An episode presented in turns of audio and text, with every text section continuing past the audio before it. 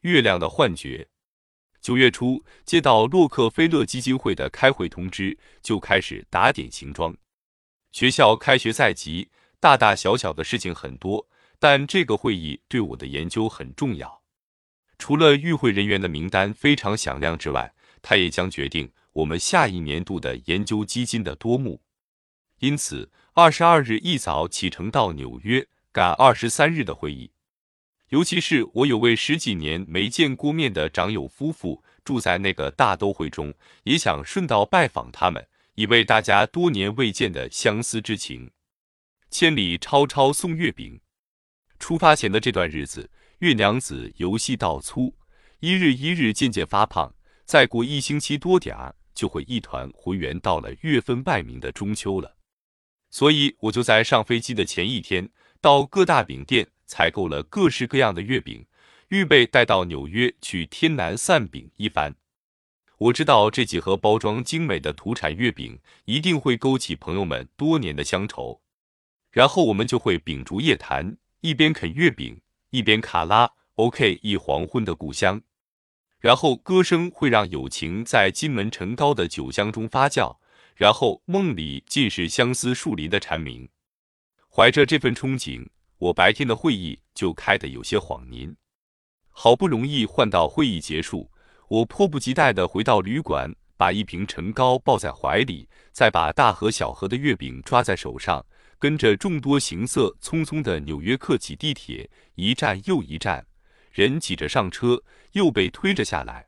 到达朋友家，月饼的香味仍浓，但月已不成形，扁扁的、碎碎的，像压过的相思一般。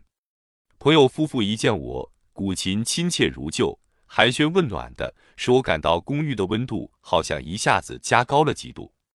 多年未见，彼此的眼角纹加深加多，也难怪他们一旁的大儿子都快高中毕业了。我赶忙摊开这些历尽沧桑的月饼，说声：“中秋节快到了，吃点家乡的月饼吧。”朋友脸一紧：“中秋节了呀，都忘了好多年了。”住在公寓里，虽有窗户，但望出去一栋比一栋高的大厦。好久好久没见月盈月亏了。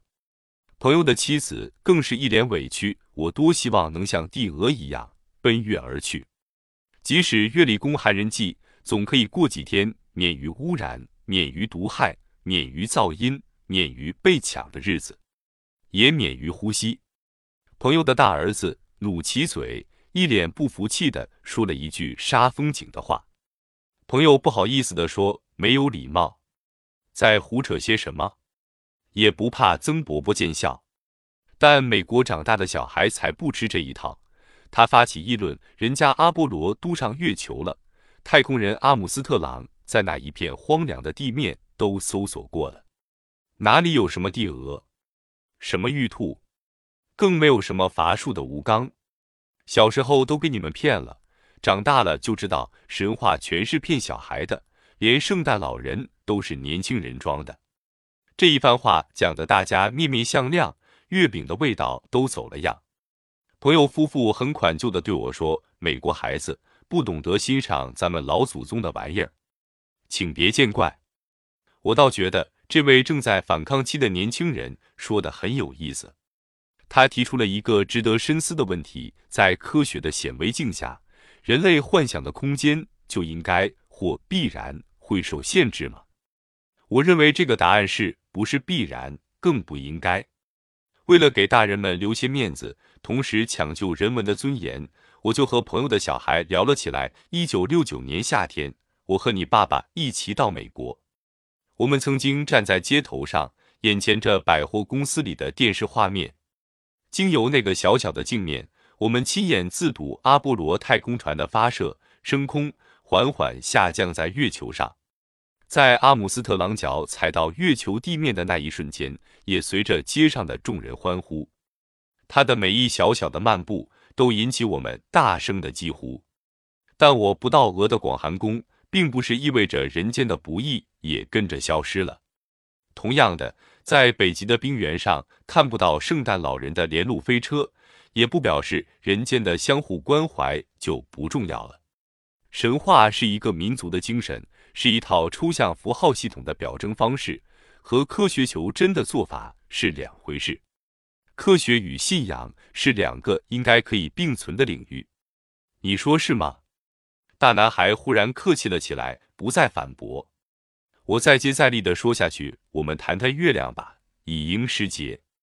你有没有想过，为什么月亮在靠近地平线时看起来比月正当中时大好多好多呢？心理学家以科学研究的方法对这个幻觉的现象提出各种假说。有一派的人说，那是因为我们平视与仰视所采取的视角角度不等所引起的；另外一派的人说，那是因为脑的认知系统误认地平线上的月亮和天顶上的月亮距离不等所造成的。两者都有科学的证据来支持它。但我也曾经问过一位流落他乡的人。他的回答是：月是故乡明，因为地平线的那边有他的家园。这样的回答绝对不是科学的真意，但他却是人情味十足、人文的尊严。那天晚上我没有回旅馆，就在朋友家的地板上打地铺，因为我醉了。我梦到庄周在梦他的蝴蝶，我梦到帝娥在警告吴刚不得再砍树，因为破坏了水土保持。梦见玉兔调皮捣蛋地说 “What's up, dog？” 更梦见帝娥买来回票，搭上阿波罗到台北一游。我知道那都不是真的，但是没有了想象力，人活的还有意思吗？